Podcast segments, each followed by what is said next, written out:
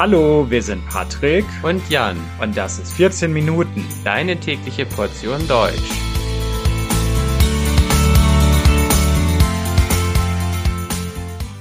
Folge 126 König Ludwig II. und das Schloss Neuschwanstein.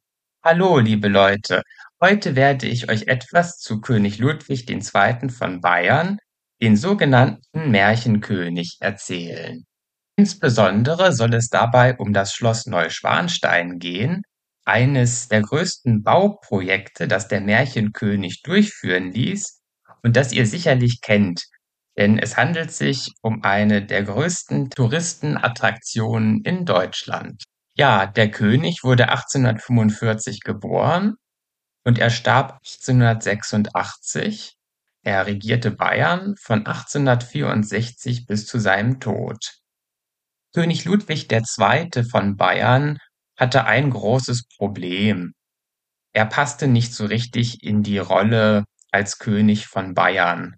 Als er an die Macht kam, war er noch sehr jung, 18 Jahre alt, und er interessierte sich mehr für Literatur und vor allem für Architektur als für das Regieren.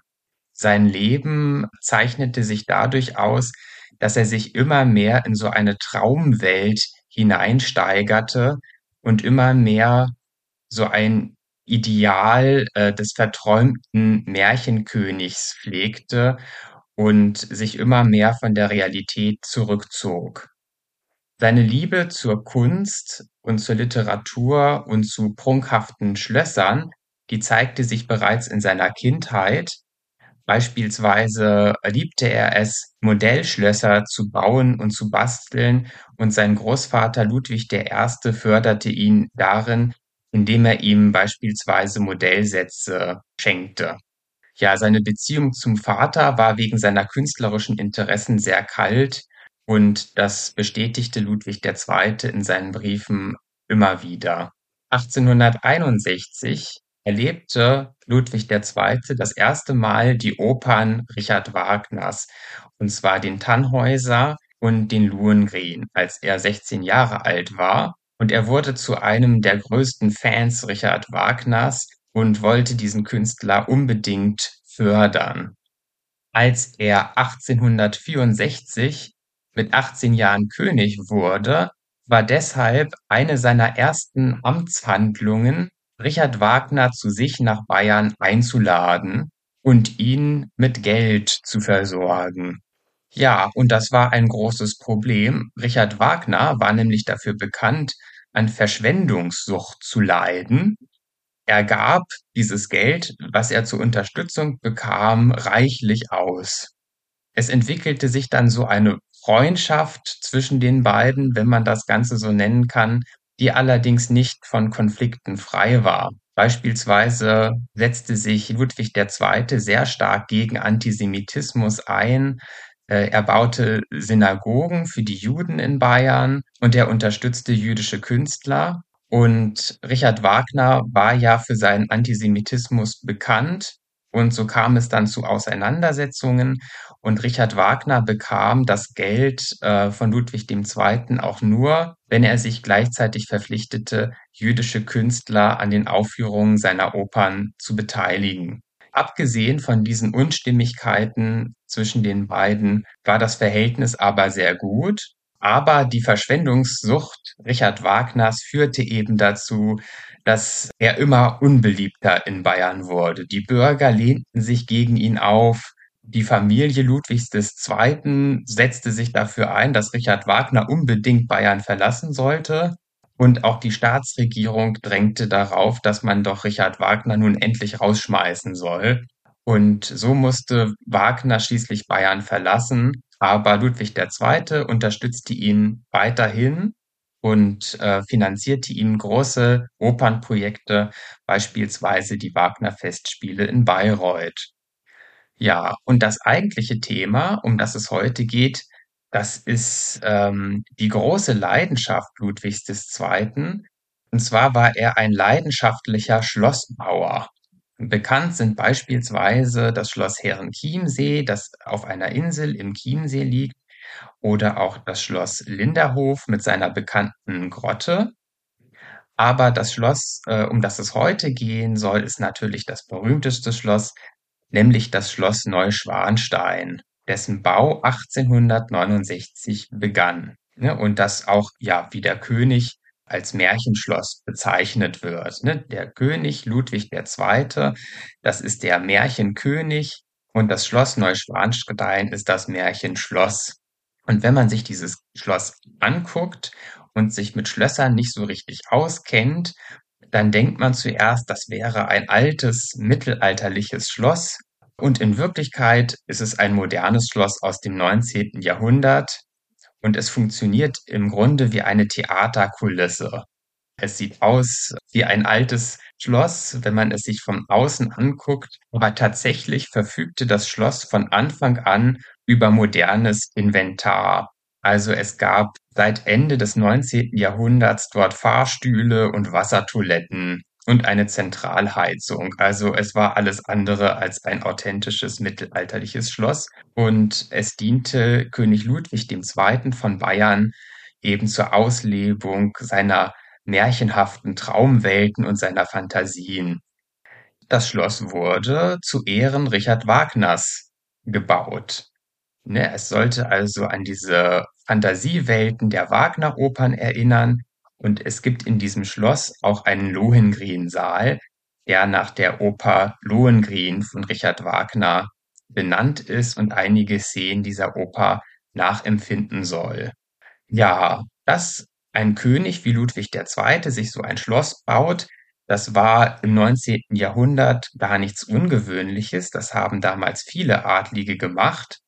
Ne, ich erinnere beispielsweise an die Schlösser, die am Rhein stehen. Also wenn man eine schöne Rheinfahrt macht, dann sieht man überall wunderschöne Schlösser, die da auf den Klippen stehen und man denkt, meine Güte, das ist ja schön, es sieht so mittelalterlich aus. Aber in Wirklichkeit sind das alles Schlösser, die erst viel später gebaut wurden, als das Mittelalter längst vorbei war und die sich reiche Adlige dort im 19. Jahrhundert hingestellt hatten als Prestigeobjekte, weil man sich eben in diese alten Zeiten zurücksehnte. Und diese Stilrichtung wird heute als Historismus bezeichnet. Die Entwürfe zu diesem Schloss äh, machten offiziell äh, der Theaterbühnenmaler Christian Jank und die Ausführung übernahmen die Architekten Eduard Riedel und Georg von Dollmann. Tatsächlich ist es aber so, dass der König Ludwig II. als der eigentliche Schöpfer dieses Schlosses betrachtet wird, weil er sich so stark von Anfang an eingemischt hat, dass im Wesentlichen er derjenige ist, der sich dieses Schloss ausgedacht und entwickelt hat. Das Vorbild, das er ursprünglich im Kopf hatte, ist dabei die Wartburg in Thüringen bei Eisenach, wo der berühmte Sängerkrieg auf der Wartburg spielt, den Ludwig II. aus dem Tannhäuser kannte. Viele märchenhafte Details hat er deswegen von dieser Wartburg übernommen, aber er hat auch viele neue fantasievolle Details hinzugefügt und viele Türmchen ähm, anbauen lassen, so dass das Ganze jetzt eben ja wie eine träumerische Version dieser Wartburg vorkommt. Und verschwendungssüchtig ist nicht nur Richard Wagner, das große Vorbild Ludwigs II. gewesen, sondern auch Ludwigs II. selbst. Er hat immer mehr Geld für dieses Schloss ausgegeben. Am Ende war es die doppelte Summe von dem, was er ursprünglich ausgeben wollte. Eigentlich hatte er mit drei Millionen Mark gerechnet. Am Ende sind es sechs Millionen Mark geworden. Und er hatte sieben Millionen Mark Schulden. Ja, das hat er alles aus seinem Privatvermögen finanziert. Also er hat die Staatskasse nicht belastet. Ne? Also er hat das selber bezahlt. Und äh, ja, am Ende wusste er gar nicht, wie er überhaupt überleben sollte mit diesem gewaltigen Schuldenberg. Und das führte schließlich dazu, dass die bayerische Regierung ihn 1886 schließlich entmündigt hat, für geisteskrank erklärt hat und auch für regierungsunfähig erklärt hat. Heutzutage geht man allerdings davon aus, dass die Gutachten, die diesbezüglich in Auftrag gegeben wurden, höchstwahrscheinlich falsch waren. Also er war nicht richtig geisteskrank, sondern heutige Forscher gehen eher davon aus, dass er eine Sucht hatte, die aber nicht ähm, substanzgebunden war, also die nichts mit Drogen oder so zu tun hatte, sondern die sich auf das Bauen bezog, also eine Art Bausucht, ne, die dazu geführt hat, dass er ständig Schlösser bauen musste und eben dieses besonders große Schloss Neuschwanstein. Außerdem war der König homosexuell. Er hat Zeit seines Lebens nicht ge äh, geheiratet und ähm, das soll bei seiner Verhaftung auch eine Rolle gespielt haben. Also ihm wird nachgesagt, dass er beispielsweise auf seinem Schloss Reitersoldaten in großer Zahl sexuell missbraucht haben soll und dass das auch zu seiner Verhaftung dann geführt hat. Inwieweit das stimmt, ist allerdings heutzutage schwer nachzuprüfen. Und es kann natürlich sein, dass einfach dieser Umstand, dass er homosexuell war, schon für eine Verhaftung gereicht hat, auch ohne sexuellen Missbrauch. Tragischerweise ist er nur kurze Zeit nach der Verhaftung im Starnberger See ertrunken. Wie sich das genau zugetragen hat, das weiß man nicht genau. Man hat seine Leiche dort gefunden und äh, eine weitere Leiche, nämlich die seines Aufpassers. Manche Forscher gehen von Suizid aus, andere sagen, er wollte fliehen über den Starnberger See und hat es dann nicht geschafft und ist dann dabei ertrunken. So genau weiß man das nicht mehr. Was man sagen kann, ist, dass das Schloss Neuschwanstein heute zu einem der großen Besuchermagneten in Deutschland gehört. Ja, ursprünglich wollte der König Ludwig II. das Schloss nur für sich allein haben, als sein persönliches Privatvergnügen, aber schon sechs Wochen später nach seinem Tod wurde es für Besucher geöffnet, auch deshalb, weil die Besucher bekanntlich viel Geld geben und man ja irgendwie wieder Geld einnehmen wollte. Ja, und heute ähm, besuchen das Schloss von Juni bis August jeden Tag 6000 Besucher pro Tag. Und ich selbst war auch schon dort und habe mir das Schloss angesehen, als ich ein Kind war. Und damals war ich ganz begeistert davon, weil es eben ja ein Traumschloss ist, also kein richtiges mittelalterliches Schloss, sondern ein Schloss, äh, wie sich ein ähm, Verehrer von Schlössern eben das typische Schloss vorstellt.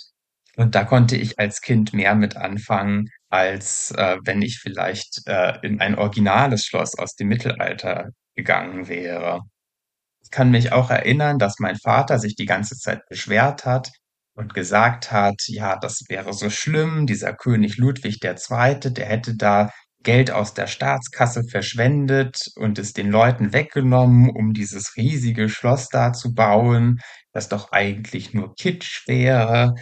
Aber dazu muss man sagen, dass sich der König Ludwig II. ja nur selbst verschuldet hat und das Geld aus der Staatskasse gar nicht angerührt hat. Ja, liebe Hörer, vielleicht habt ihr ja Lust, das Schloss Neuschwanstein selbst zu besuchen. Vielen Dank jedenfalls fürs Zuhören. Das Transkript dieser Folge gibt es wie immer kostenlos unter www.14minuten.de. Und wenn euch dieser Podcast gefallen hat, dann unterstützt uns gerne auch auf Patreon. Dort gibt es viele Extras für freundliche Unterstützer. Auf Wiederhören und bis zum nächsten Mal.